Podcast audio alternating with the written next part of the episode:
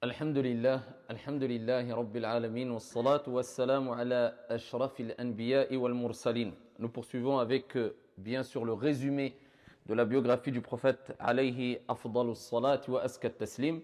Et lors euh, de mon dernier cours, je me suis arrêté avec euh, ou à l'immigration du prophète alayhi salatu wassalam de Mecca vers Médine. Et on avait parlé brièvement de cette euh, émigration. Et on avait rappelé que le prophète, comme Sahihain, rapporté par le Bukhari ou Muslim, a eu une révélation quelque part à travers un rêve et il a dit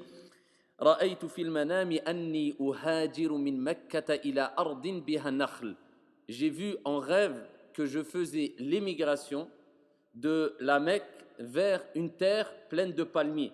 Et la terre pleine de palmiers, c'est bien sûr Médine, car Médine est une terre ici pleine de palmiers, comme vous avez pu vous en rendre compte si vous vous êtes rendu à, euh, Médine. Alors le prophète a reçu quelque part cette bonne nouvelle de la part d'Allah subhanahu wa ta'ala alors qu'ils étaient persécutés, torturés, séquestrés à la Mecque. Alors il faut prendre en considération que les musulmans, et à leur tête le prophète wassalam, avec les sahaba radiyallahu anhum sont restés une dizaine d'années à la Mecque. Pendant dix ans, ils ont été persécutés moralement, psychologiquement et physiquement. Et pendant une dizaine d'années, ils ont patienté, ils ont enduré avant que le prophète eh bien, ait l'ordre d'émigrer de la Mecque à Médine. Donc ça ne s'est pas fait ici simplement après une année ou deux années ou trois années de persécution, mais une dizaine d'années. Et avec cela, les compagnons n'ont pas désespéré et ne se sont pas dit, c'est quand même bizarre, un homme qui vient en prétendant que c'est un messager de Dieu, en prétendant qu'il a la visite de l'ange Gabriel, alors que nous sommes séquestrés, persécutés, torturés, jusqu'à ce que des compagnons sont morts et leurs parents sont morts, et parmi les premiers martyrs, la première martyre en islam, Soumeya, qui est mort devant son fils, et avec cela, ce prophète-là nous apporte toujours pas un miracle afin que Dieu nous secourt. Non, ils ont patienté et ils ont eu pleine confiance en Dieu à travers le prophète Mohammed. Donc ils ont eu l'ordre de faire el-hijra. Et ils ont fait le hijra de la Mecque à Médine et par petits groupes. Et le prophète lui-même a fait l'émigration avec Abu Bakr radiallahu anhu warda, et on avait rappelé ça lors du dernier cours jusqu'à ce qu'ils se sont retrouvés dans la grotte. Et Abu Bakr a dit Ya Rasulallah il suffit que l'un d'eux baisse la tête afin qu'il nous aperçoive et là le prophète wassalam, a remonté le moral à Abu Bakr et a rappelé à l'ensemble de la communauté que la vraie confiance en Allah azza wa c'est quand on sent que toutes les portes se ferment c'est là où Allah azza wa t'éprouve. Et c'est Allah où Allah subhanahu wa ta'ala veut voir est-ce que tu as vraiment confiance en lui ou pas? Est-ce que tu as vraiment concrétisé at-tawhid ou pas? Et quand toutes les portes se ferment, c'est une preuve que la porte de la délivrance va bientôt s'ouvrir. Et le prophète a dit Ya Aba Bakr ma dhannuka bithnayn Allahu thalithahuma la tahzan inna Allah ma'ana. Oh Abu Bakr, que dis-tu de deux? On est deux dans la grotte, mais que dis-tu de deux dont le troisième est Allah? La tahzan, ne t'afflige pas. Allah Jalla wa ala est avec nous et Allah Azza wa Jalla les a déroutés et ensuite, le prophète a continué la route avec Abu Bakr anhu et le guide jusqu'à Médine. Alors, avant d'arriver à Médine, il faut savoir que les gens qu'il avait déjà préparés, car le prophète avait déjà préparé les gens à Médine, il n'est pas parti dans une terre ici sans savoir où il va, sans savoir qui il allait rencontrer et qui allait l'accueillir. Mais il a tout mis en place pendant des années de manière stratégique et intelligente. Alors que le prophète a fait l'émigration et a utilisé le maximum de causes possibles tout en plaçant sa confiance en Allah subhanahu wa ta'ala, eh bien, le prophète savait pertinemment qu'il y avait des gens qui allaient l'accueillir à Médine et que c'était une terre quelque part, quelque part fertile et qu'il n'allait pas, pas être combattu à Médine comme il a été combattu à la Mecque. Et ça, ça nous donne une leçon. Alors aujourd'hui, on voit des gens qui se lancent à l'aventure un peu n'importe comment et n'importe où. Et combien de gens on a vu Je me suis rendu dans tel endroit. Pourquoi, mon frère Pour étudier? Mais as-tu fait les causes? As-tu préparé ton émigration? As-tu préparé ton voyage? Non, je place ma confiance en Allah, Allah va m'ouvrir les portes. Mais où as-tu vu ça? Le prophète, une dizaine d'années de persécution, et quand il a fait l'émigration, il a choisi son compagnon, il a choisi sa monture, ils ont préparé leur monture, ils ont choisi le moment où faire l'émigration, et ils ont fait halte avant Médine, et ils ont fait halte, ils ont utilisé plusieurs causes. Et avant de faire l'émigration en utilisant des causes, et eh bien bien avant cela, il avait déjà envoyé des émissaires. Et parmi eux, Mus'ab ibn Umayr, le premier ministre du prophète Mohammed à Médine, afin d'appeler les gens à l'islam et de leur enseigner. Il était appelé Al-Muqri. Mus'ab ibn Umayr, quand il était parti à Médine, le récitateur. C'était lors, comme on l'a vu dans les cours précédents, lors des pactes d'allégeance à Al-Aqaba. Le, prophète, il a préparé ici les Médinois en envoyant cette tête, ce récitateur Mus'ab ibn Umayr, et il enseignait le Coran aux gens. Donc il y avait une éducation qui avait été déjà faite à Médine. Et les efforts du prophète à la Mecque, eh bien, ont porté ici leurs fruits à Médine. Donc quand tu fais des efforts dans un endroit, n'attends pas automatiquement ou obligatoirement de récolter les fruits dans l'endroit où tu as fait les efforts. Peut-être qu'Allah va ramener le fruit des efforts dans une autre ville ou à des milliers de kilomètres. Allahu A'lam. Toi, sois sincère, fais les causes et ne t'inquiète pas, Dieu s'occupe du reste. Le prophète, donc il les a préparés. Et il n'est pas parti à l'aventure, je ne connais personne, je ne connais rien. Et c'est ce qu'on doit faire aujourd'hui. Tu vas dans une ville, tu vas apprendre la science, ou tu veux euh, faire un projet, même commercial, ou dans la vie d'ici-bas. Ne te lance pas à l'aventure bêtement, je place ma confiance en Allah. Comme on dit souvent, Al-qalbu Allah.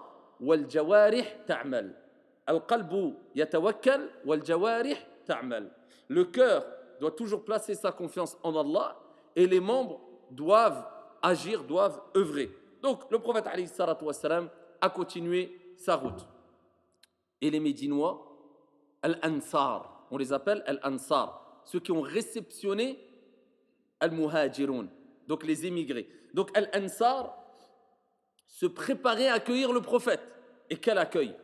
Chaque jour, eh bien, ils se déplaçaient, ils sortaient de leur maison petits, grands, femmes, hommes, dans l'espérance d'apercevoir le prophète Mohammed Et lorsque le soleil devenait intense, vers le, moment du zénith ou au zénith, au moment de, de eh bien, il rebroussait chemin et il repartait, en espérant le lendemain voir le prophète Et chaque jour, ainsi, ils attendaient le prophète Jusqu'à ce qu'un jour, eh bien, alors que le soleil est devenu très intense, la chaleur est devenue très intense, eh bien, ils ont rebroussé chemin et une personne est restée. Yahoudi, un juif, qui vivait à Médine, en paix avec les Ansar. Il est resté et regardé et surveillé jusqu'à ce qu'il a aperçu le prophète Mohammed Et là, il il a crié fort. Ya ma'shar al-Arab, Ya ma'shar al-Arab, ô vous les Arabes, ô vous les Arabes, Ja'a Muhammad, Ja'a Muhammad, Mohammed est venu, Mohammed est arrivé, votre homme fort est arrivé. Et là, les femmes, les enfants, les hommes, les vieux, les jeunes, tous sont sortis pour accueillir le prophète alayhi salat wa taslim et ils étaient à la périphérie de, de Médine. Et là, le prophète alayhi wa salam s'est rapproché de Médine jusqu'à arriver à un endroit qui s'appelle Quba. Alors Quba, c'est un endroit qui est à la périphérie de Médine, qui n'est pas à Médine mais qui est à la périphérie de, de Médine, juste à côté de Médine. Et donc le prophète s'est arrêté à Quba. Il a fait une halte. Alors les savants divergent, 9 jours ou 13, 14 jours, à la colline, plus, plusieurs jours. Ici, une dizaine de jours, il s'est arrêté, le prophète à Quba, et il a décidé d'édifier la première mosquée en islam. Après l'avènement ou après la prophétie de Mohammed Donc, on ne dit pas c'est la première mosquée en islam simplement. Non. Après la prophétie du prophète Mohammed après la révélation qu'a eu le prophète Mais si on dit la première mosquée en islam de façon générale, c'est-à-dire dans toute l'histoire, non, ce n'est pas bien sûr Médine, mais c'est la Mecque, ici la Kaaba. Donc le prophète s'est arrêté à Quba et il s'est arrêté dans la tribu des Bani Amr ibn Auf. Bani Amr ibn Auf. Dans cette tribu-là, et il a ordonné de construire la première mosquée qui est appelée la mosquée de Quba. Et le prophète avait pour habitude de se rendre à Quba le, le samedi. Et le prophète nous a rappelé dans un hadith authentique Quba fa salla fihi rak'atayn kana lahu ajru umrah. Toute personne qui a accompli les ablutions jusqu'aujourd'hui et jusqu'à la fin des temps, insha'Allah ta'ala, toute personne qui a accompli les ablutions et qui se rend à la mosquée de Quba et qui accomplit deux rak'at aura la récompense d'une umrah complète. Et les savants divergent. Est-ce que réitérer deux rak'at sur deux rak'at sur deux rak'at, c'est-à-dire plusieurs fois deux rak'at, est-ce que cela nous, nous fait multiplier la récompense des umrah ou accumuler plusieurs umrah Les savants divergent. Certains, certains savants disent oui, tout simplement parce que le prophète a dit celui qui prie deux rak'at, il a la récompense de deux umrah, donc plus, eh bien c'est plus de récompense. D'autres ont dit non, le prophète s'est limité à dire deux rak'at pour une umrah, c'est ce que faisait le prophète alayhi Donc on aura pour chaque visite que la récompense d'une umrah. Wallahu a'lam. Ala kullin, ce qui est demandé, c'est de faire deux unités de prière en espérant la récompense d'une umrah quand on accomplit deux rak'at dans la mosquée de, de Quba. Alors le prophète wassalam, quand il est arrivé à Quba, il ne s'est pas dit c'est bon, le plus dur est passé. Et là, je ne reviens pas de deux mois d'épreuve. Hein. Excusez-moi du terme, mais ce n'est pas les, les, petites épreuves qu'on a nous aujourd'hui, qu'a vécu le prophète. Dix années de persécution jusqu'à ce que le prophète est passé devant Amr, Ammar et sa famille, sa mère et son père, qui étaient persécutés hein, injustement, tout simplement parce qu'ils ont dit Rabbi Allah. Mon Seigneur est Allah, ahadun ahad, il est unique. Alors ils ont torturé Bilal, ils ont torturé Ammar, ils ont torturé sa mère Soumeya, ils ont torturé son père, ici sous un soleil ardent jusqu'à ce qu'on a transpercé le ventre de sa mère, on l'a tué. Imaginez les épreuves qu'ils avaient. Et le prophète wassalam, passait devant eux et il disait Abshirou, réjouissez-vous. Imaginez-vous. Avec cela, ils n'ont pas du là. Là, stop, on arrête là. Euh, ma mère est torturée, moi je suis torturé, il passe devant moi, il dit Réjouis-toi, je t'annonce la bonne nouvelle. Il va dire Là, c'est un fou, là c'est un sorcier, là on arrête. Et regardez le raffermissement qu'ils ont eu jusqu'au bout. Regardez la, croyance ferme qu'ils ont eu jusqu'au bout. La confiance au prophète Mohammed, l'amour qu'ils ont eu envers le prophète. Comment ils ont purifié leur cœur du moindre doute jusqu'au bout. Ils n'ont pas dit Oh, le prophète fait encore dua. Oh, vous toujours dua. Ce qu'on entend, vous toujours des invocations, dua, dua. Les gens, ils, ont des épreuves, vous faites des dua. Le prophète, il passe, il y a la mer qui va te tuer.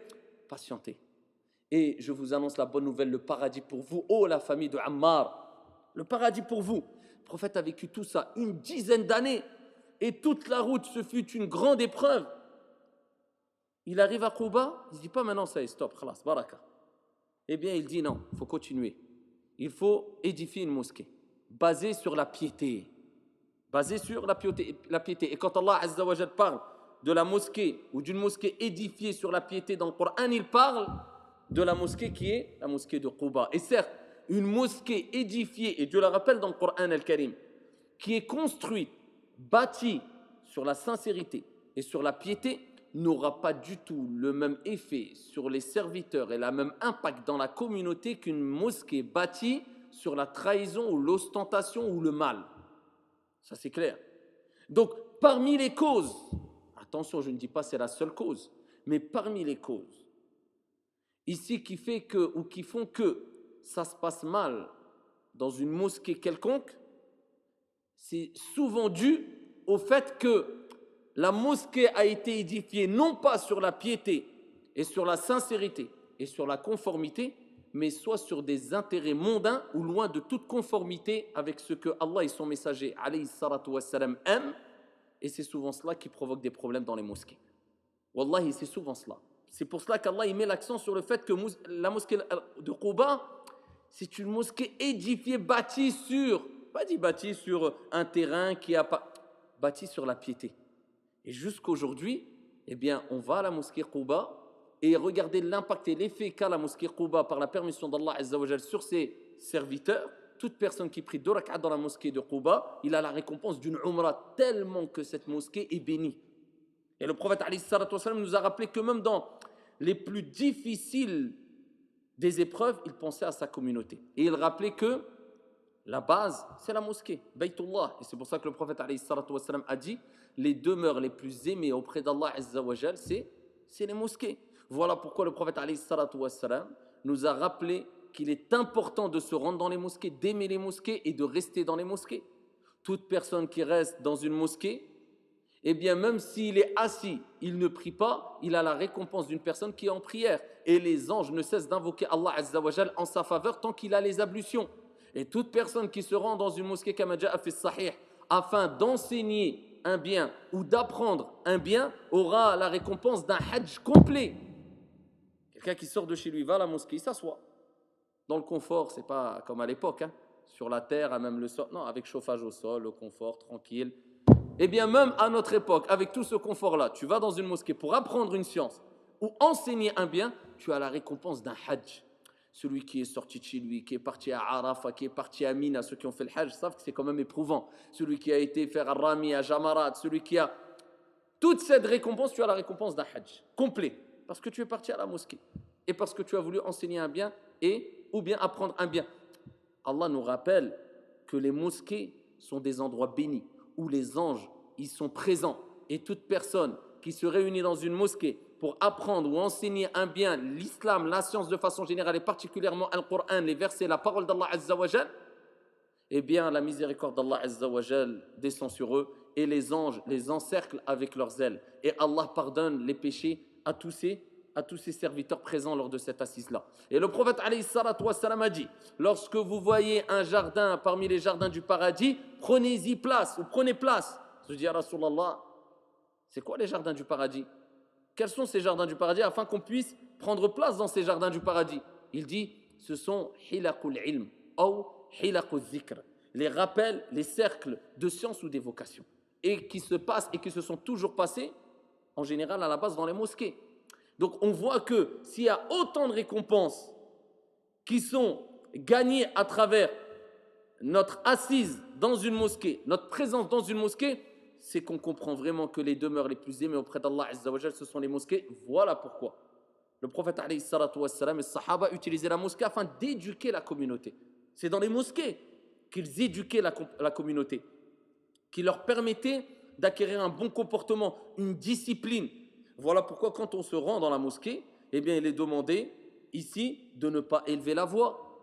Il est demandé d'avoir les ablutions. Il est demandé de garder un certain comportement serein. Il est demandé d'aligner les rangs. Il est demandé de suivre l'imam derrière. Il est demandé de ne pas devancer l'imam et de ne pas dépasser l'imam. C'est quoi tout ça? Si ce n'est la discipline. C'est pas de la discipline ça? Quand tu viens à la mosquée, Allah t'éduque. Quand tu viens à la mosquée, est-ce qu'il est recommandé, c'est une sunna de courir en venant à la mosquée? C'est une sunna de courir en venant à la mosquée? C'est pas une sunna de courir en venant à la mosquée. Prophète il nous a interdit de courir en venant à la mosquée. Quand tu viens à la mosquée, tu es en retard. Pendant que tu viens à la mosquée, ici tu as, tu es considéré comme étant en, tu es considéré comme étant en prière. Donc ici, il y a toute une éducation qui est mise en place de la part d'Allah subhanahu wa ta'ala à travers la mosquée et le fait que les musulmans se déplacent à la mosquée afin d'éduquer la communauté. Et le musulman doit comprendre qu'il doit être discipliné et éduqué à la mosquée et en dehors de la mosquée. Et une communauté sans discipline n'est pas une communauté qui peut réussir. Et c'est ce qu'on envie maintenant aujourd'hui hein, à des gens qui ne sont pas de confession musulmane, c'est vrai ou pas? Ils sont souvent plus disciplinés malheureusement à notre époque et éduquer quelquefois, je parle d'un point de vue, pas d'un point de vue religieux, hein, mais éduquer que nous, quelquefois, qui euh, sommes musulmans, quelquefois on voit des gens qui ne sont pas musulmans, qui appliquent des préceptes religieux, alors que nous, on est musulmans et on délaisse beaucoup de préceptes religieux, et entre autres, la discipline et la bonne éducation. Pour ça, quelquefois, dans des pays, euh, ou dans des pays non musulmans, c'est rare de voir des gens qui ne respectent pas ne serait-ce qu'une file, d'accord, une file d'attente d'accord, la queue dans, un, dans une administration quelconque ou dans un restaurant. Est-ce que c'est rare de voir ça dans des pays musulmans aujourd'hui? Je vous pose la question. C'est rare? La file chez nous, dans les pays musulmans, elle est comme ça ou elle est comme ça? Nous, au lieu qu'elle soit comme ça, elle est comme ça. C'est quoi ce je comprends, Moi, j'étais encore il y, a, quelques temps à la Mecque. Je comprenais pas. Voilà, je regardais, j'ai même filmé de derrière. Je dis, je comprends pas, la file, elle doit être comme ça ou comme, pourquoi tout le monde est, on dirait ils vont faire une course, un marathon. Elle doit être comme ça ou comme ça? Donc c'est qui qui est devant qui? Ce problème de discipline, ce problème de discipline cause des dégâts dans la communauté. On manque énormément de discipline. Alors qu'Allah nous rappelle qu'on doit être discipliné. Voilà pourquoi, comme je vous ai dit précédemment, on doit venir à la mosquée à une heure bien prescrite. On doit être derrière un seul guide. On doit suivre le guide dans la prière. On doit être tous alignés. On doit venir en marchant, en étant serein. On ne doit pas élever la voix. On on n'a pas le droit de passer au-dessus des épaules des croyants le jour du vendredi afin de prendre sa place. Le prophète était sur le mimbar. Il a vu une personne qui passait au-dessus des épaules des gens pour prendre une place devant. Il lui a dit à Foulan, il l'a blâmé, ce que tu fais est mal, assis-toi. C'est quoi? C'est de l'éducation, c'est de la discipline. Eh, c'est ce qu'il faut euh, dans, la communauté, chez les musulmans et chez l'être humain de façon générale. Les êtres humains doivent être éduqués et doivent avoir de la discipline. Si tu n'as pas de discipline, eh bien, t'étonne pas que tu restes toujours en arrière. Et à une époque, se dire musulman, c'était une fierté. Dire le travail d'arabe, c'était quoi? C'était une fierté. Quand on disait le travail d'arabe, c'était le travail bien fait. Montrer que tu étais musulman, c'était une fierté. Euh, à l'époque 6 de l'Égypte, 7, 8, 9, 10, c'était l'apogée. Ici, chez les Arabes et chez les musulmans, les plus grands savants, les plus grands scientifiques, les plus grands mathématiciens, les plus grands penseurs étaient musulmans. Étaient musulmans. Aujourd'hui, maintenant, on a presque, certains disent, j'ai presque honte de dire que je suis musulman. Les gens disent, ah, sois fier de ta religion, mon frère, sois fier de l'islam. Il ne faut, faut pas se mentir à soi-même. C'est pas qu'on n'est pas fier de se dire musulman, c'est qu'on sait au fond de nous qu'on a sali le comportement du vrai musulman ou de ce que doit être vraiment l'islam, ce qui fait que on n'ose plus dire je suis musulman parce qu'on ne reflète pas le vrai islam. Donc c'est pas on a honte de dire je suis musulman, on a honte de ce qu'on a fait de l'islam.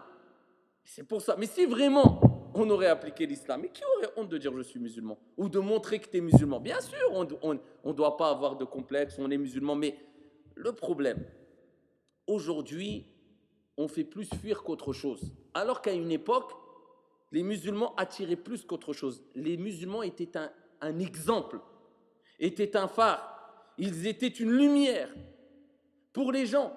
Et beaucoup d'Occidentaux ont pris ont puisé des richesses arabo-musulmanes dans toutes les sciences, dans les mathématiques, dans la chimie, dans la médecine, dans la... ils étaient très avancés. Et ici, ils ont, ils ont pris, ils ont puisé ces richesses-là et les ont mis en application, ils ont continué. Ils ont continué à évoluer et continué à travailler ces richesses. Nous, malheureusement, on les a abandonnés et on a tout misé dans les appellations, dans quelquefois des détails et quelquefois des apparences physiques. Ça, on a réduit ça, l'islam, à ça et tu restes enfermé dans une mosquée, et tu restes toute ta journée. Le type, il commence de 20 ans la religion, il a 70 ans, toujours, ouais, Foulen, t'es quelle tendance, t'écoutes qui? Les gens, ils ont déjà construit des. pour aller dans la lune ou je sais pas quoi, là. Des, toi, t'écoutes qui, t'écoutes pas qui? On va où? L'islam, c'est un tout. Et c'est ce qu'avait compris Ibn Rushd, Avicenne, tous les grands savants arabo-musulmans, c'était des savants musulmans.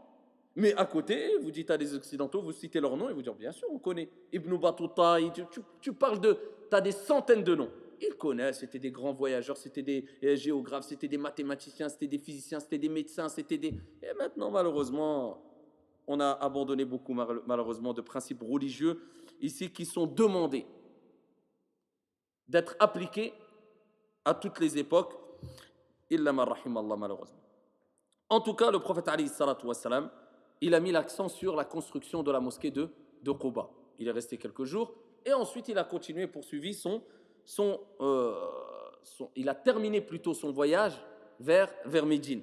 Alors, ils, ont, ils sont rentrés à Médine, le prophète avait sa monture, et tout le monde, bien sûr, voulait l'accueillir. Et il disait, chez moi, ya Rasulallah, chez moi, au messager d'Allah. C'est le prophète. Le prophète qui vient il doit aller chez quelqu'un. En fait, il arrive à Médine, il n'a pas de maison, il n'a rien. Tout le monde dit, viens chez moi, ya Rasulallah. Imaginez-vous, le prophète vient, et peut-être que le prophète va venir chez vous. Alors tout le monde, nous, dans la théorie, oh, prophète chez moi, ah, vous savez juste, euh, qu'est-ce qu'on donnerait? Simplement pour voir pendant une minute, une minute, hein, tu vois vraiment comment vivaient les compagnons, tu les vois avec tes yeux, de manière réelle et le prophète à leur tête. Juste une minute, tu le vois le prophète. Qu'est-ce qu'on donnerait? On donnerait tout. Le prophète vient chez toi et dort chez toi et mange chez toi.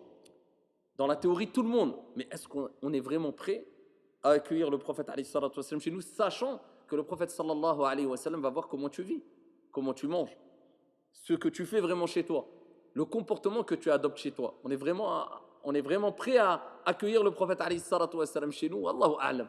Ala kullin, ils se sont tous, ils ont tous voulu l'accueillir. Et là, le prophète s'est arrêté chez Abu Ayyub al-Ansari, et il a décidé de rester chez lui pendant plusieurs jours.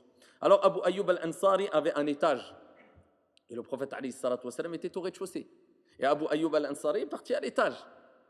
Et Abu Ayyub al-Ansari a dit, il se sentait mal. Il dit, ça ne se fait pas de marcher au-dessus du prophète alayhi. Comment je vais marcher au-dessus? Le prophète, il est en dessous. Regardez le, respect qu'avait. Et même aujourd'hui, si on va nous parler de respect, on va dire, attends, moi, le principe, c'est que j'héberge un tel chez moi, il est en bas. Mais regardez le degré d'hospitalité qu'avaient déjà, ça c'était quelque chose d'inné qu'ils avaient chez eux, les Arabes, hein. l'hospitalité et le, et le respect. Ici, il dit, moi je suis au-dessus, il est en dessous, il est bien accueilli, il mange, c'est tout. Même nous, on va dire, il n'y a pas de mal. Non, le fait de marcher et que je, il y a sa tête quelque part en dessous de moi, ça ne se fait pas. Et il n'a pas accepté, il a dit au prophète, Ya Rasulallah, il faut que tu ailles en haut. Le prophète, au début, il ne voulait pas, il dit non, ça suffit, il a insisté. Le prophète a habité à l'étage et Abu Ayyub al-Ansari, donc avec sa famille, il habitait au, au rez-de-chaussée. Et donc ici, il euh, faut savoir que Médine a plusieurs mérites, car c'est la ville qui a accueilli le prophète. Alors certains l'appellent la ville illuminée, d'accord euh, Al-Madinatul Munawwara, la ville illuminée. D'autres, certains savants disent qu'on ne peut pas l'appeler la ville illuminée, tout simplement parce que toute ville où euh, la foi, le respect, la paix, al-iman, al-aqidatu sahiha y est, est une ville illuminée et ce n'est pas propre à Médine. Et d'autres ont dit non parce qu'elle a une particularité. C'est la ville qui a aimé le prophète c'est la ville qui a accueilli le prophète et c'est dans cette ville que le prophète est décédé et c'est cette ville qui a énormément de particularités contrairement à plusieurs autres villes, si ce n'est la quasi-totalité des autres villes dans le monde. Donc on peut dire Al-Madinatu Al-Munawwara, Wallahu A'lam. Parmi ici les euh, bienfaits qu'il y a dans cette ville-là, c'est que le prophète a dit Man istata'a minkum bil falyamut. Que celui qui a les capacités eh bien, euh, de mourir à Médine, qu'il y meure car je serai intercesseur pour celui qui va mourir à Médine. Alors ça ne veut pas dire, bien sûr, qu'il faut tout faire pour mourir à Médine, de sorte à se suicider ou je ne sais quoi. Mais c'est une recommandation afin de vivre à Médine et de patienter quant aux préjudices ou aux méfaits qu'on peut rencontrer à Médine afin de mourir dans la ville où le prophète est mort. Il faut savoir que le Messie al-Dajjal, l'Antéchrist, aura accès aux quatre coins du monde. Et ça, c'est parmi les grands signes de la fin des temps. Sauf à certains endroits, et d'où Et entre autres, Médine et la Mecque. Car à Médine, ou dans la périphérie de Médine, il y a des anges qui surveillent Médine. Et Médine est une ville sacrée. Le prophète a été interrogé par Anas ibn Malik anhu et il lui a dit Est-ce que Allah a rendu sacré Médine? Et le prophète a dit oui de tel endroit à tel endroit. Et il dit quiconque commet un péché ou une turpitude, quelque chose de mal, quelque chose de mauvais à Médine, eh bien il rappela que cela est très grave. Et quiconque y commet un péché ou une turpitude encourra la malédiction d'Allah des anges et de l'ensemble des hommes. Le fait de commettre un péché à Médine, ce n'est pas comme le fait de commettre un péché en dehors de de Médine. Donc on sait que dans Médine ou bien à la Mecque, les actions sont multipliées de manière qualitative et quantitative. D'accord? Il y a une action à Médine est meilleure, premièrement, donc de manière qualitative, et quantitative, elle est multipliée. On a plus de récompenses. Par contre, un méfait accompli à Médine ou bien à la Mecque, eh bien le péché est plus grave. Donc on parle de la qualité du péché. Donc il est plus grave, mais il n'est pas multiplié. Et ça, c'est une miséricorde de la part d'Allah Azza Donc, il considère Allah Tabaraka wa Ta'ala que l'action est meilleure et il la multiplie à Médine et à la Mecque. Mais par contre, si tu fais un péché, il est plus grave que si tu l'avais commis en dehors de Médine ou la Mecque. Mais par contre, le péché n'est pas, n'est pas multiplié. Et parmi les bienfaits, vous savez que ici, une, une prière accomplie dans la mosquée du prophète à Médine, eh bien, cela te donne la récompense de mille prières.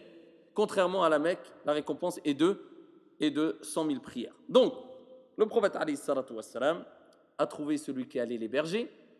Et le prophète a dit aux compagnons Laissez ma chamelle marcher. Et elle s'arrêtera où Allah ta'ala aura décidé qu'elle s'arrête. Et la chamelle du prophète guidée par Allah ta'ala, s'est déplacée jusqu'à ce qu'elle s'est arrêtée à un endroit. Et à cet endroit-là, le prophète a dit C'est ici qu'on va construire la mosquée. Et là, c'est la mosquée qui est appelée la mosquée du prophète Mohammed qui est à Médine, qui à la base mesurait approximativement 45 mètres carrés. 45 mètres carrés. Je ne sais pas si vous imaginez c'est quoi 45 mètres carrés. Alors, vous voyez à peu près que la pièce du rez-de-chaussée ici, ça mesure à peu près 350 mètres carrés. Imaginez-vous 45 mètres carrés, de là a jailli la lumière. De là a jailli la lumière. De là ont été éduqués les plus grands des hommes. Ils n'ont pas cherché à avoir une mosquée de 1000 mètres carrés tout de suite ou de la qualité avant la quantité. 45 mètres carrés au début.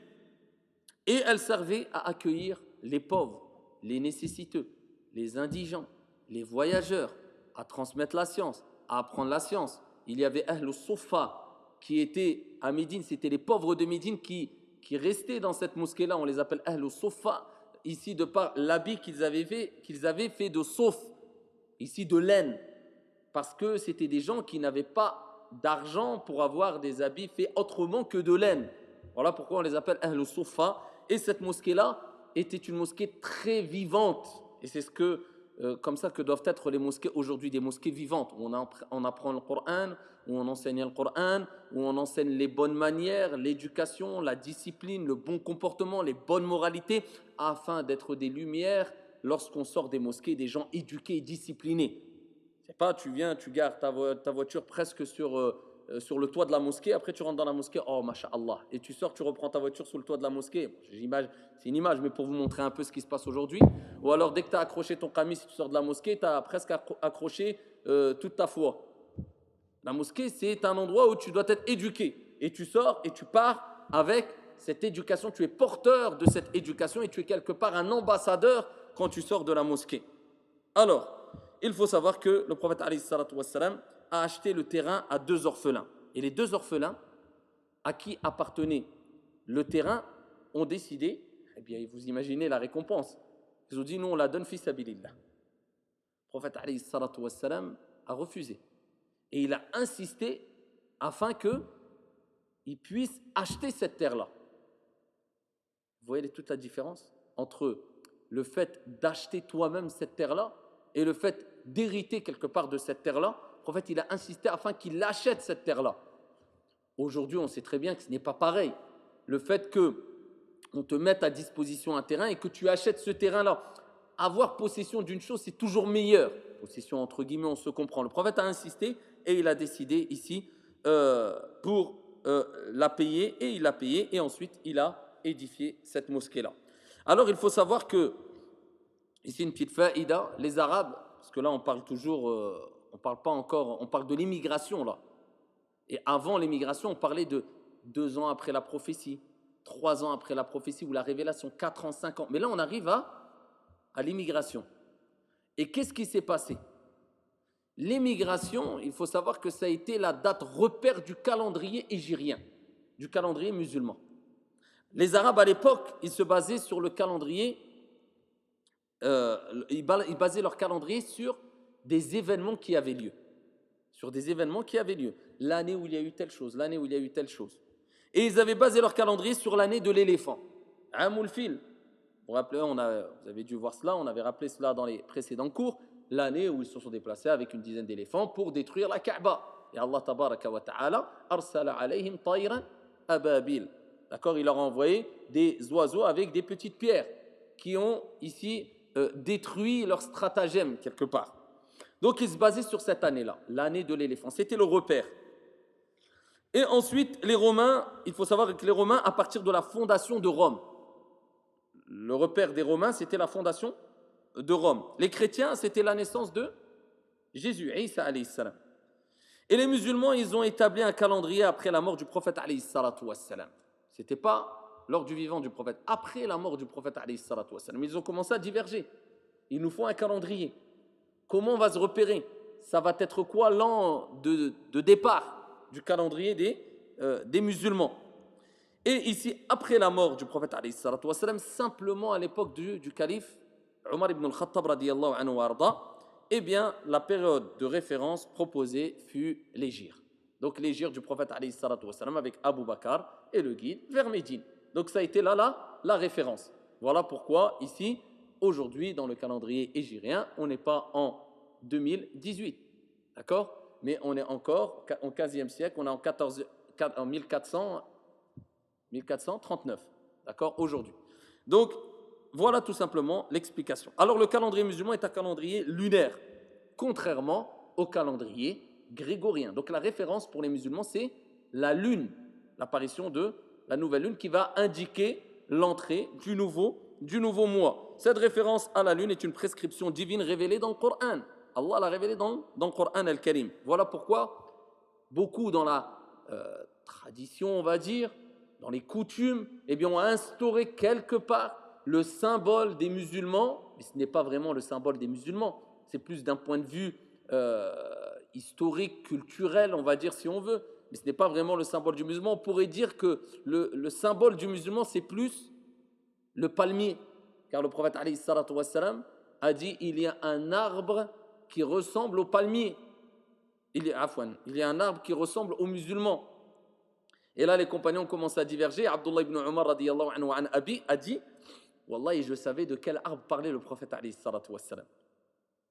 Mais par respect, par pudeur, je n'ai pas voulu répondre. Parce qu'Abdullah ibn Omar, c'était quelqu'un de très jeune. Quand on entend parler d'Ibn Abbas, Abdullah ibn Omar, on a l'impression que c'est des gens de 40 ans, 35 ans. C'est des gens de 10 ans, 12 ans, 13 ans. Et donc ici, il dit par respect, parce qu'il y avait des personnes plus âgées qui étaient présentes. Je n'ai pas voulu répondre. Et le prophète wassalam, a dit aux compagnons, c'était quoi cet arbre qui ressemble aux musulmans? Et il dit, c'est le c'est le palmier. D'accord? Et il y a plusieurs ressemblances ici euh, entre le palmier et le vrai musulman. Normalement, le musulman, d'accord, sachant que le palmier, donne des dates et des dates qui sont euh, revivifiantes pour le corps eh bien, de l'être humain, comme doit être le musulman, doit apporter une énergie positive pour les gens de façon générale et être revivifiant, quelqu'un de fort, quelqu'un de vivace, quelqu'un de etc. Le palmier de son vivant comme de au moment de sa mort, après qu'il soit abattu, il reste bénéfique, comme le musulman doit l'être normalement. Lors de ton vivant, les meilleurs de gens, ce sont ceux qui sont le plus bénéfiques pour les gens. Et après ta mort, eh bien, tu dois laisser des fruits derrière toi dont les gens profitent encore, comme le palmier. Quand il est vivant, eh bien, on profite de ses dates et on profite de ses, feuilles de palmier. Et quand il est mort, eh bien, on profite eh bien, de, son, tronc, comme du cœur du palmier, etc. etc. D'accord? Mais ici, comme je vous ai dit, certains ont pris comme référence le croissant lunaire. Par rapport à quoi? Par rapport à, au calendrier lunaire. Et c'est ce qu'on voit en général au haut, dans le haut des minarets, dans certains minarets, on voit un croissant. Alors certains, vous savez très bien qu'ils sont tellement dans un délire du complot et, euh, de, comment on appelle ça euh, Complot et... Euh, on appelle ça encore? La franc-maçonnerie. Bon, la franc-maçonnerie, elle existe, mais les Illuminati ou je ne sais quoi, bref. Je ne dis pas qu'il n'y a pas des choses bizarres qui se passent, hein, et des complots quelquefois. Mais de là à faire de ma vie un complot, tout et un complot, un complot et dès qu'il y a un mauvais comportement venant, euh, par exemple d'un musulman, ouais, mais c'est un complot, euh, dès qu'il y a quelque chose qui se passe chez un musulman, ah, on fait, on accuse un musulman d'avoir fait quelque chose, même si c'est vrai, non, c'est un complot, tout est un complot. Alors des gens sont partis même dire, vous avez vu que même le, le croissant qu'il y a au-dessus des minarets à la Mecque, il n'est pas comme ça mais il est incliné, et regardez, ce n'est pas le croissant, c'est les cornes du diable. Alors que la lune et le croissant lunaire n'apparaissent pas de la même manière dans les quatre coins du monde. Quand tu vas à la Mecque ou à Médine, le croissant lunaire, il n'apparaît pas comme ça, il apparaît comme ça. Donc c'est pour ça qu'ils ont représenté tout simplement le croissant lunaire comme ça, c'est pas les cornes du diable. À la colline. Donc ici, c'est pour cela qu'on voit souvent eh bien, ce croissant qui désigne eh bien, ici le croissant lunaire. C'est devenu quelque part, quelque part un symbole euh, chez euh, les Arabes ou les musulmans. Alors, un mois lunaire dans le calendrier musulman varie de 28 à 30 jours. 28 à 30 jours. Voilà pourquoi il est important que dans les choses euh, religieuses, dans les calculs, je vais dire religieux, comme az-zakah, l'aumône légale, ou bien euh, les périodes de viduité, etc., etc., on se réfère au calendrier égérien.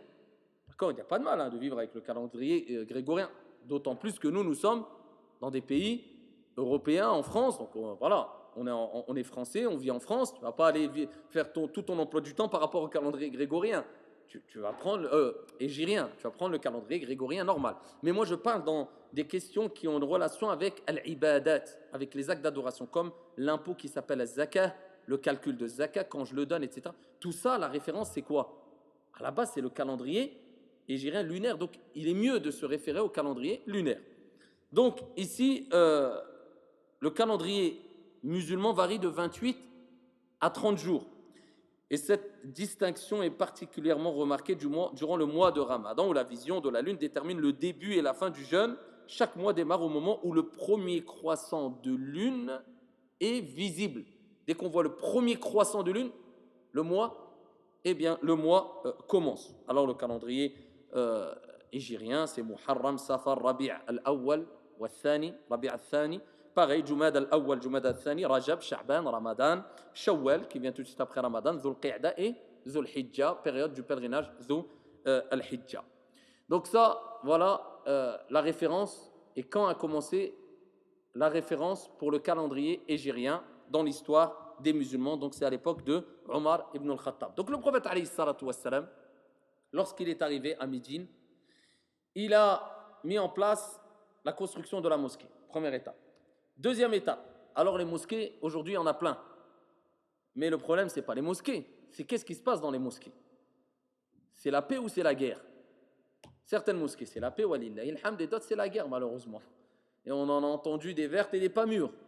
Malheureusement, des gens qui se disputent, qui se battent même dans des mosquées, et certains juste pourquoi? Pour être président ou je ne sais quoi.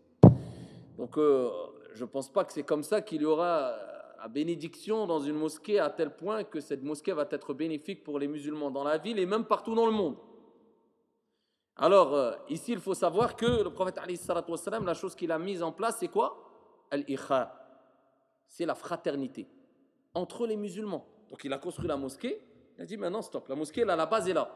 Mais maintenant il faut éduquer et mettre en place la fraternisation entre les gens qui vont peupler les mosquées. Parce que sinon, ça ne sert presque à rien. Et ici, il a demandé et recommandé aux Ansar, ceux qui ont réceptionné les exilés, ceux qui ont fait Al-Muhajirun l'exil, de partager avec eux de faire un partage. Ils sont arrivés, ils n'avaient rien. C'était le hijra. Ils ont tout partagé en deux. Tout. Leurs biens, classe, je prends la moitié, tu prends la moitié. Euh, mes terres, tu prends la moitié, je prends la moitié. Et ils ont tout partagé en deux. Alors, arrivé à ce niveau-là, ce stade-là, surtout à notre époque où la jalousie a mangé, dévoré, euh, détérioré, exterminé la communauté, c'est que vraiment ils étaient arrivés à un stade euh, et qu'aujourd'hui on est très très loin. Ils ont tout partagé. imagine, toi, tu as construit des choses pendant des années et des années. Tu reçois des, quelque part des étrangers chez toi. Et en plus de cela, tu dois les accueillir, mais tout partager avec eux. Vous imaginez? Je parle d'un point de vue humain. Juste d'un point de vue humain. Quand on parle de réceptionner euh, dans dans des pays, alors bien sûr, je n'ai pas les tenants et les aboutissants, je vais parler d'une manière assez simpliste parce qu'on ne sait pas ce qui se passe dans les coulisses, etc. Mais quand même, pour vous montrer un peu l'état des êtres humains aujourd'hui, réceptionner des migrants qui viennent des pays où ils sont, euh, par exemple, opprimés, où ils sont euh, au bord de, de, la mort, eux et leurs enfants, regardez quelquefois les, les réactions qu'il y a chez les êtres humains. Ils sont prêts à les laisser mourir dans la mer ou prêts à... Alors je ne dis pas qu'on peut tout le temps, on ne peut pas je ne rentre pas dans les détails, je n'ai pas les tenants, les aboutissants. Mais d'entendre des gens qui réagissent avec des, des paroles telles, ils ont qu'à mourir et on n'a pas besoin d'eux, sans prendre en considération ce, que vivent ces gens-là, Alors tu te dis, c'est pas eux qui vont les réceptionner et après leur dire, bah tiens, mon compte en banque temps, je partage tout à la moitié avec toi. Pour nous, là, c'est de la science-fiction. Bah, eux, ils ont fait cela. On vous réceptionne, on est des vrais frères, dans le vrai sens du terme, on partage tout. Tout, tous nos biens, nos terres, nos, ce qui est à moi et à toi. Donc ils ne partent pas à zéro. Donc ça, ça y est, le prophète les a éprouvés. Vous êtes arrivés à ce niveau-là? Là, à ce moment-là, seulement à ce moment-là, on peut vraiment construire quelque chose. Là, on peut dire, Bismillah, on peut aller de l'avant. Là, on peut commencer. Tu peux commencer. Sans ça, tu ne peux pas commencer. Donc nous, on a commencé à faire quoi nous? On n'a même pas commencé. On a commencé à quoi? On, veut, on veut montrer le bon exemple aux musulmans, aux non-musulmans euh, transmettre la bonne parole entre nous, les uns envers les autres, avec comportement bien. On n'a même pas commencé. On se déteste. Illa Allah. Il y a beaucoup de musulmans, ils se haïssent. Un foulan, il prie là, l'autre, il prie à côté de lui, ils collent leurs pieds, parce qu'il faut bien coller les pieds, mais par contre, les cœurs, ils sont loin. C'est par tes pieds, ça sert à rien, Et ça, c'est le problème qu'on a dans la communauté aujourd'hui. Les gens ne comprennent pas. Mais pourquoi on en est là? À Uhud, lors de l'expédition, la bataille de Uhud, la rencontre de Uhud, comme on le verra, eh bien, les musulmans, lorsqu'ils ont désobéi au prophète, wassalam, ils ont dit Ils ont dit euh, Pourquoi cela Comment ça se fait qu'il nous arrive cela? Pourquoi cette, euh, ce retour de situation ou ce, le fait qu'on on avait le dessus sur les ennemis qui voulaient nous, nous opprimer, nous, tuer, nous, et d'un coup, voilà qu'on se retrouve eh bien, pris en sandwich, comme on le verra, et euh, voilà qu'on part vers, vers une certaine défaite quelque part. Et ils ont dit pourquoi cela? A répondu dans le Coran al-Karim Comment ça vous posez la question? Pourquoi cela? Dit ça c'est de votre faute. Allah il est capable de tout. Leur dit si, si j'avais voulu, vous aurez eu le, secours, mais c'est de votre faute. Donc quand on voit l'état dans lequel on est malheureusement, le fait qu'on fait plus fuir qu'autre chose, le fait qu'on n'attire plus, parle même pas des non-musulmans, je parle simplement entre nous déjà, on se fait fuir les uns envers les autres, ça c'est de notre faute à nous. Ça c'est de notre faute à nous. On n'a pas respecté les priorités et compris que la fraternité avait une place essentielle dans la vie du musulman et dans la communauté musulmane. Et on est des frères en Allah, tabaraka wa ta'ala. Tu aimes Allah, j'aime Allah. On s'aime en Allah, à ce degré de fraternité qui est intense et qui rapporte beaucoup jusqu'à ce que le prophète a dit qu'au jour de la résurrection, comme a fait Sahih Muslim, les gens seront sur des passerelles de lumière. Et le prophète, les prophètes diront, mais qui sont ces gens-là? Et Allah dira, ce sont celles et ceux qui se sont aimés pour moi, qui ont eu ce degré de fraternité en moi. Alors dans le Bukhari, Abdurrahman ibn Auf a été reçu par Sa'd ibn Rabi' qui a tout partagé avec lui. Et à Médine fut instauré, quand ils ont été à Médine, Allah Jalla wa a euh, légiféré quand ils étaient à Médine. C'est simplement à Médine, hein. Al-Adhan. L'appel à la prière, c'est là où l'appel à la prière a été euh, légiféré et institué, c'était quand ils étaient à Médine. As-siyam, le jeûne obligatoire. Parce qu'avant, il faut savoir qu'au début, hein, le jeûne n'était pas obligatoire. Celui qui voulait jeûner, celui qui ne voulait pas y jeûner. Ensuite, il a été rendu obligatoire, c'était à Médine. Al-Hajj, l'obligation du, du Hajj. Az-Zaka, l'obligation de verser Az-Zaka, l'aumône légale. C'était ici à Médine. Donc, au début, à la Mecque, c'était plus question de tawhid, d'unicité le travail était basé plus sur l'unicité, la croyance, parce qu'ils adoraient des statues. Donc, c'était d'ancrer vraiment une croyance ferme et forte, un amour intense envers Dieu, pendant des années, pendant dix ans. Il n'y avait pas encore donné zakat, euh, faites le hajj, faites le jeûne du ramadan, siyam, euh, faites l'appel à la prière. Il n'y avait pas encore ça. Vous imaginez, parce que Allah, il a respecté les étapes. Et nous a rappelé qu'il faut respecter les étapes. D'abord, ancrer en eux la vraie croyance, le dogme pur. Adorer un Dieu unique, ni plus ni moins. Placer sa confiance qu'en un Dieu unique. Reconnaître que c'est Dieu qui octroie, c'est Dieu qui retient, c'est Dieu qui empêche, c'est Dieu qui fait tout. Ensuite, quand ils sont préparés, et qu'ils ont été éduqués sur un bon comportement. Il y a eu la fraternité qui a été mise en place. Donc on voit ici le comportement. Voilà pourquoi les savants toujours mettaient en avance le bon comportement, la bonne éducation avant avant la science. Ensuite, Allah a légiféré, eh bien, le jeûne, al-zaka, al-hajj, al-adhan, ila akhiri. Et le prophète est venu à Médine. Il faut savoir qu'il y avait des tribus qui n'étaient pas musulmanes, et entre autres des, tribus qui étaient juives. Il y avait des juifs à Médine. C'était même un juif qui a vu le prophète venir. Il a dit al-arab, oh vous les arabes, est venu Mohammed, l'homme que vous aimez, l'homme fort que vous aimez, l'homme que vous appréciez, l'homme. Il n'y avait pas de problème, une bonne entente. Et le prophète, eh bien, il a dit on va mettre en place des arrangements, des accords, des pactes avec les juifs, les, di- les différentes tribus juives. Le fait de se respecter les uns les autres, le fait de ne pas se trahir les uns les autres, etc. Donc le prophète, wassalam, a mis en place plusieurs accords, des pactes avec les différentes tribus qu'il y avait à Médine. Et le prophète, wassalam, c'est à cette époque-là hein, euh, qu'il a épousé et qu'il a consommé le mariage avec euh, son épouse Aïcha, anha wa ardaha, qui fut la personne que le prophète a aimé le plus. Comme a fait Sahih, ils ont interrogé le prophète, ils ont dit à Rasulallah, quelle est la personne que tu aimes le plus? Il n'a pas dit Omar, il n'a pas dit Abu Bakr, il n'a pas dit Uthman, tout en sachant qu'un grand nombre de savants eh bien, estiment que la personne qui est la plus aimée et la meilleure personne auprès d'Allah wa ta'ala après les prophètes et les envoyés, c'est Abu Bakr. Ensuite Omar, ensuite Uthman et ils divergent. Uthman ou Ali, ala. Uthman et Ali pour une partie des, euh, des savants. Et avec cela, le prophète, il n'a pas dit Abu Bakr. C'est qui la personne que tu aimes le plus? Et il a dit Aïcha, mon épouse. Ils ont dit Thumma man, ensuite même son père, Abu Bakr, radiyallahu anhu wa. Et ensuite, ici, euh, Omar. Alors, il faut savoir que quand le prophète est arrivé à Médine, il a mis en place tout cela, il a stabilisé les choses. Il s'est passé des choses qui se sont compliquées. C'est-à-dire, les Quraysh qui étaient à la Mecque n'en sont pas restés là. Ils n'ont pas accepté que le prophète, wassalam, avec les compagnons, ait fui la Mecque. Ils n'ont pas accepté cela. Pourtant, c'est ce qu'ils voulaient à la base.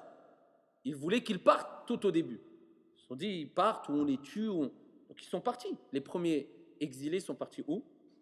À l'époque du prophète, quand ils étaient à la Mecque En Abyssinie, Ardul Habasha, avec le roi abyssin qui était chrétien, qui a embrassé l'islam, car le prophète Kamafis Sahih a dit J'ai vu le roi le Négus au paradis.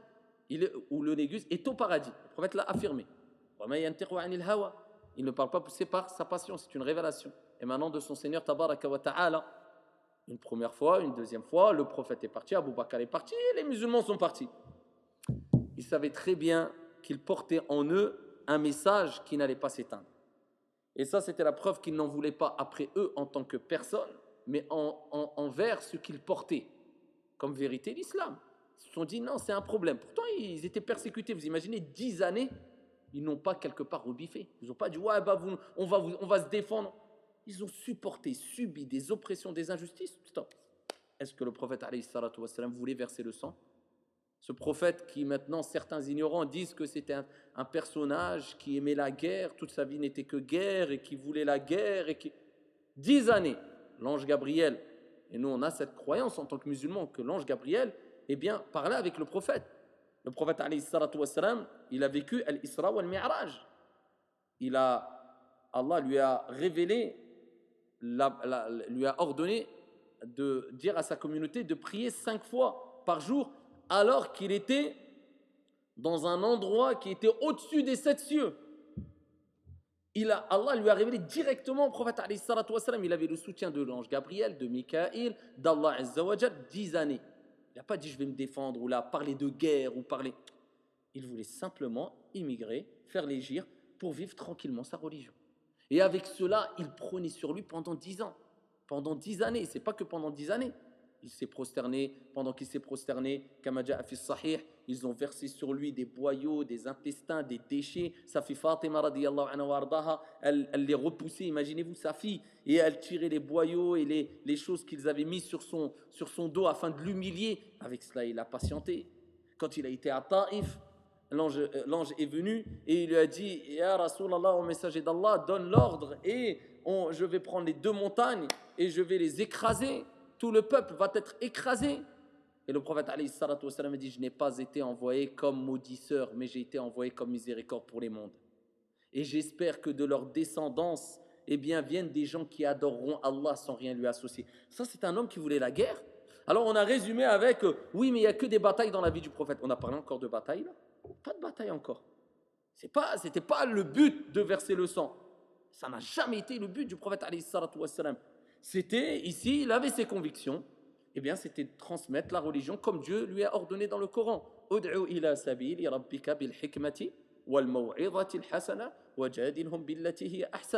Et appelle au sentier de ton Seigneur avec sagesse et bonne exhortation et parle avec eux de la meilleure des manières. Après, dans toutes les religions, dans l'histoire de toutes les religions, mais là il faut contextualiser les choses. Eh bien, quand on revient dans l'histoire du christianisme, du judaïsme, de l'islam, il y a eu des combats, il y a eu des guerres. Est-ce que ça fait de cette religion, de ces religions, des religions guerrières qui veulent absolument faire la guerre à tout le monde? Non. On revient même dans l'hymne national française, eh bien on va entendre des paroles qui renvoient quelque part à une situation de guerre. Allons enfants de la patrie, aux armes citoyens, que vos sillons, euh, que le sang abreuve leur... C'est des, des paroles guerrières ou pas quelque part? Est-ce qu'on va dire que le, peuple français, c'est un peuple qui veut verser le sang et tuer tout le monde et Vous comprenez que ça ne veut pas dire, parce que le prophète a été amené à combattre, à faire le djihad, qui veut dire combat aussi, et effort, et eh bien que c'est une religion de guerre qui veut absolument verser le sang. Et il faut revenir vers la biographie du prophète Donc, ici, ils se sont euh, mis à comploter encore. Ils ne se sont pas arrêtés euh, dans les complots ou au complot qu'ils avaient mis en place quand le prophète était à Médine. Ils ont dit on va continuer à comploter. Et ils ont envoyé des lettres, des messages à des personnes qui étaient à Médine. Ils se sont dit bon maintenant on va essayer de le déstabiliser de l'intérieur. C'est le but. Quand on n'arrive pas à te déstabiliser de l'extérieur, on va tout faire pour te déstabiliser de, de l'intérieur. Farriq tasoud. Diviser pour mieux, pour mieux régner. Donc, les Quraysh ont envoyé une lettre à Abdullah ibn Ubay ibn Saloul. Abdullah ibn Ubay ibn Saloul, il était dans les rangs des musulmans. Et lui, à la base, il voulait être le responsable, le chef de Médine. Et souvent, quand tu vas empêcher une personne d'atteindre son objectif, eh bien, il fera tout pour te, te faire la peau. C'est à cause de lui que je n'ai pas atteint mon objectif, je vais m'occuper de lui. Abdullah ibn Ubay ibn Salou, il s'est dit, c'est bon, ça va être moi le chef de Médine. Il voit le prophète arrive, arriver, la stratégie, les pactes, les accords avec les différentes tribus, tout se passe bien. Il n'a pas supporté. Alors eux, ils savaient qu'il y avait des personnes qui étaient, euh, qui étaient mauvaises, parce que les mauvais, de toute manière, ils sont toujours visibles.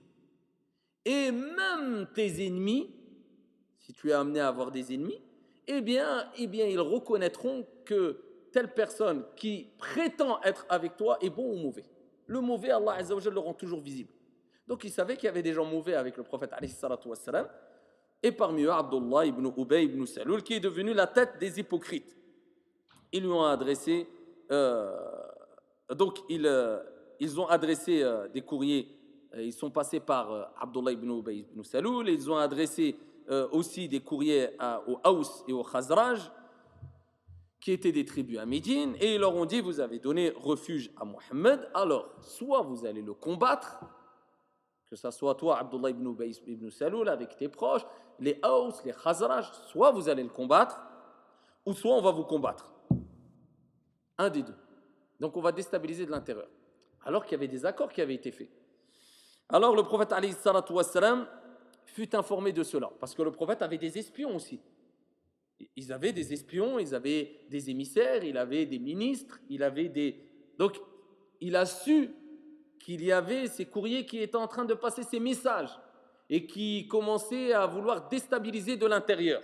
Alayhi salatu wassalam. Et ça, ça nous rappelle que quand tu es sincère envers Allah tabaraka wa ta'ala et tu places ta confiance en Allah jalla wa ala et tu obéis à ton Seigneur tabaraka wa ta'ala.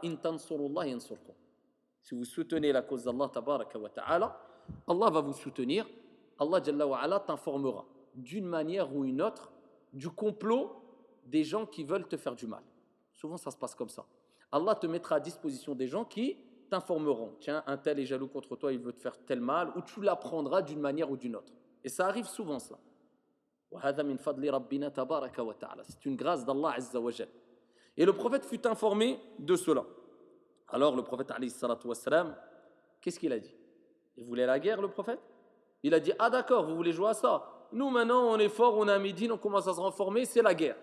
Précipitation. Regardez-nous déjà, quelqu'un nous cause un petit tort. Première des choses, même si on ne se venge pas directement, on dit qu'est-ce que j'aimerais bien qu'il lui arrive un malheur? Quand lui arrive un malheur, qu'est-ce qu'on dit? On est content. Illa Allah. Là, ce pas des contes qu'on raconte. Il faut, il faut euh, se téléporter. D'accord Psychologiquement, moralement, avec notre âme, avec notre esprit, avec notre cœur. Mets-toi à sa place. Eh, tu sors de 10 ans de persécution. Tu arrives enfin à Médine. Déjà, faut avoir les reins solides.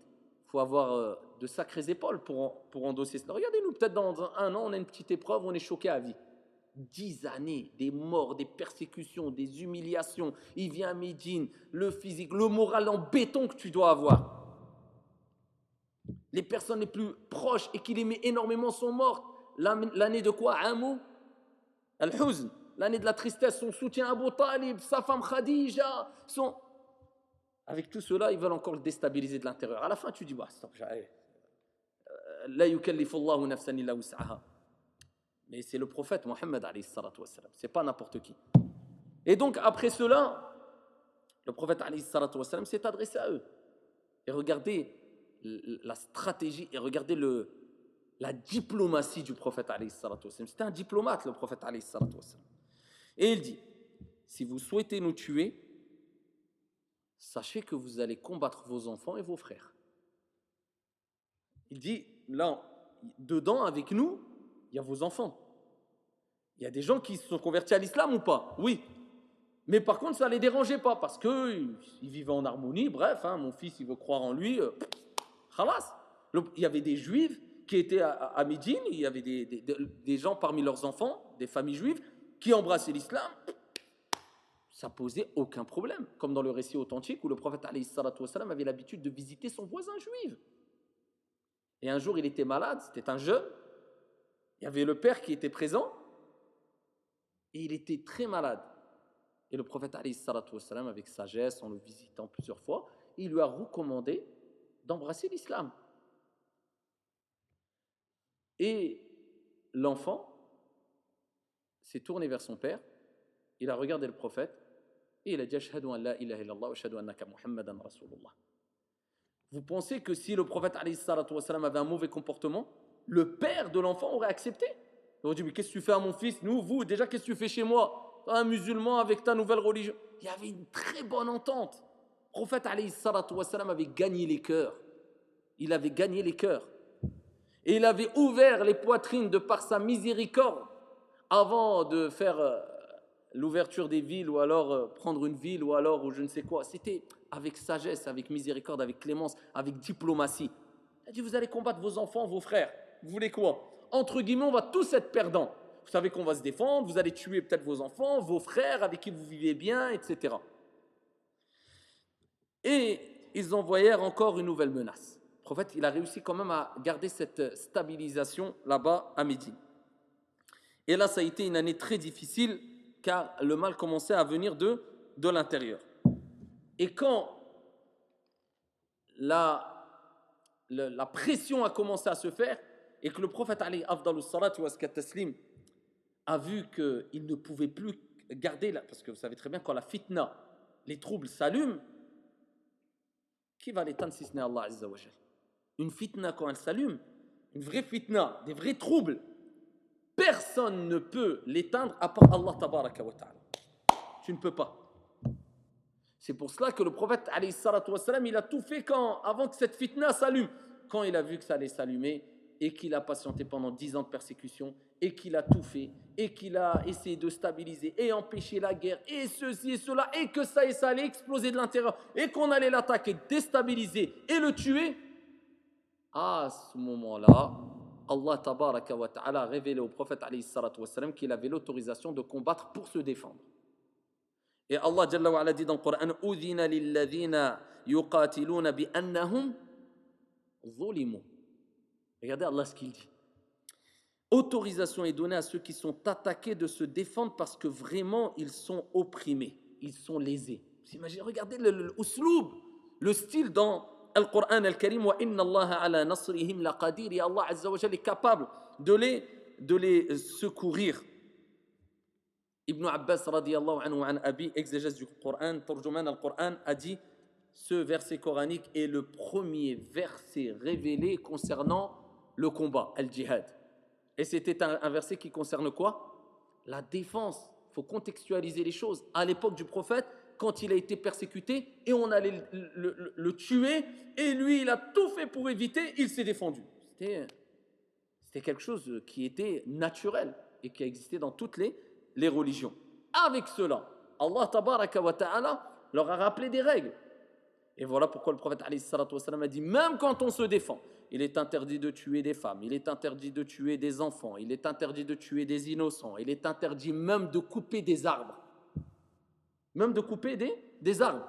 C'est quoi quelqu'un, tu lui dis ça aujourd'hui, dit, on, parle de guerre, il y a le sang qui va couler, il nous parle d'arbres. Un arbre, c'est quoi C'est euh, même de couper des arbres. Regarde l'importance que le prophète, l'islam, a donné à l'environnement en période de guerre. On nous parle d'environnement, c'est une réalité ou pas? L'importance de l'environnement dans l'islam est primordiale parce que même en période de guerre, eh bien l'islam t'a dit attention à l'environnement. Un arbre quelque part il est vivant. Un arbre quelque part il vit. Donc on a ce respect vis-à-vis de. Il t'a fait quoi l'arbre? Rien. Il est innocent.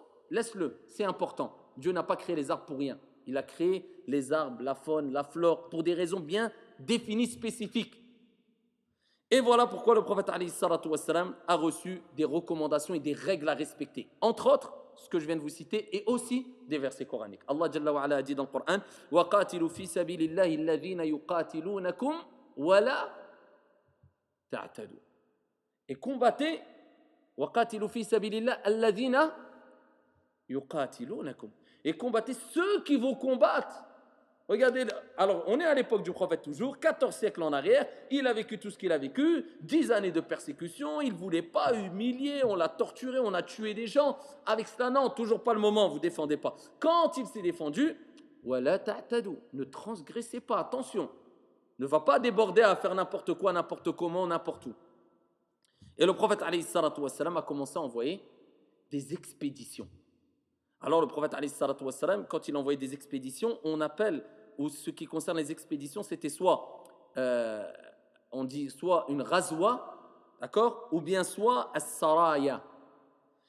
As-saraya, c'est, al-razwa as-saraya, c'est une expédition. Mais on disait as-saraya, c'est quand le prophète n'était pas présent. C'est une expédition où le prophète n'est pas présent. Et al-razwa, c'est une expédition alors que le prophète était, était présent. Alors pendant les deux premières années, le prophète quand il était à Médine, il a envoyé des expéditions partout. C'est-à-dire des gens qui allaient essayer de trouver, euh, signer des pactes, des accords avec les différentes tribus dans les, dans les euh, villes avoisinantes, aller euh, scruter un peu qu'est-ce qui se passait dans les villes, voir ce qui se passait, ce qui se disait. le prophète pour un peu voir comment prendre la température dans les villes avoisinantes et les, et les endroits qui étaient avoisinants de Médine. Et ce qu'il a euh, fait, le prophète, c'est qu'il s'est dit un jour, alors qu'ils nous ont persécutés, alors qu'ils nous ont fait du mal, on va récupérer une part des richesses qui nous ont été volées, parce qu'ils ont boycotté les musulmans pendant des années à, à la Mecque. On va récupérer une partie de ce qui nous est dû et on va affaiblir l'économie de ceux qui veulent nous attaquer. Le prophète voulait la guerre encore? Il dit, pour éviter la guerre aussi, on va affaiblir leur économie. Le but, c'est d'éviter la confrontation. Il, a tout fait ça marche pas de façon diplomatique, en patientant, ils veulent toujours notre peau, on va... si là, on se défend pas, eh ben, elle, existe quand la légitime défense? Et on va faire quoi? Bah, Leur économie. Ils ont envoyé une caravane, d'accord Abu Sufyan, qui est à la Mecque, il a envoyé une caravane et les musulmans ont su qu'il y avait une caravane, donc avec des richesses, etc., pour le commerce, qui avait été envoyée par Abu Sufyan. Et ils se sont dit, bah, on va intercepter cette caravane, on va récupérer des biens qui nous appartiennent et on va affaiblir leur, leur économie. Le problème, c'est qu'Abu Sufyan avait pris connaissance de ce que voulaient faire les musulmans. Parce qu'il y a toujours des espions, etc. Et donc, qu'est-ce qu'il s'est dit? Ah, ils veulent, ils veulent faire cela, bah, nous, on va aller, mais avec une sacrée armée. Et le prophète, quand il est parti avec, une, avec un groupe, c'était pas pour déclarer la guerre, ou ils n'étaient pas prêts à faire la guerre, ils sont pas sortis avec des milliers de compagnons. Contrairement à Abu Sufyan. Je dis, ah, ils veulent intercepter la caravane, bah nous on va là avec une grosse armée. Mais les compagnons, ils n'étaient pas prêts à faire la guerre. Donc ils sont partis avec une un petit groupe de musulmans. Et quand ils se sont rendus à cet endroit-là, eh bien, Abu Sufyan a réussi à préserver la caravane et les musulmans ont su qu'Abu Sufyan avait mis en place une stratégie et ils ont, ils ont laissé la caravane et Abu Sufyan, il a voulu faire demi-tour. Mais les gens ont dit, on s'arrête pas là. On est parti, on est parti. On a préservé la caravane, on s'arrête pas là. Maintenant, on va les combattre. Je dis, comment ça, on va les combattre? Il dit, maintenant, on va les attaquer. On a préservé la caravane, on s'arrête pas là. On est avec l'armée. On va aller et on va les combattre. Prophète, les compagnons, ils n'étaient pas prêts. Donc là, le prophète s'est dit, qu'est-ce qu'on fait? Il s'est tourné vers les Ansar il s'est tourné vers Al-Muhajiroun, il s'est tourné vers les gens avec lui. Ils ont dit, bon là, je vous demande conseil. Le prophète lui-même demande conseil aux compagnons. On fait quoi maintenant? Tout le monde a besoin de conseil. La religion, c'est le conseil. Quelqu'un ne peut pas évoluer, quelqu'un ne peut pas progresser dans sa vie, quelqu'un ne peut pas envisager de faire des projets mondains ou autres sans qu'il demande conseil. Sinon, il va faillir, il va il ne réussira pas. On a besoin des conseils, des gens qui ont un regard extérieur, de gens expérimentés, de gens qui ont de la science, de la clairvoyance, de l'expérience, etc. Le prophète lui-même demande des conseils. Qu'est-ce qu'on fait? C'est quoi votre avis? Alors il y a un groupe, il y a un grand groupe des compagnons qui ont dit, ici, nous, on est avec toi, Ya Rasulallah. Et on va aller avec toi et on continue. Donc nous, on te recommande de, de faire front et d'aller de l'avant et on va ici se défendre. Alors que d'autres étaient plus pour ici euh, éviter euh, l'affrontement car ça allait être une bataille très très difficile. C'était la grande bataille de Badr, la première bataille qu'il y a eu en islam entre le prophète Ali et les compagnons et ou contre ici les Quraysh de la Mecque et cela on le verra inshallah ta'ala lors du prochain cours. A'lam walhamdulillahi rabbil alamin.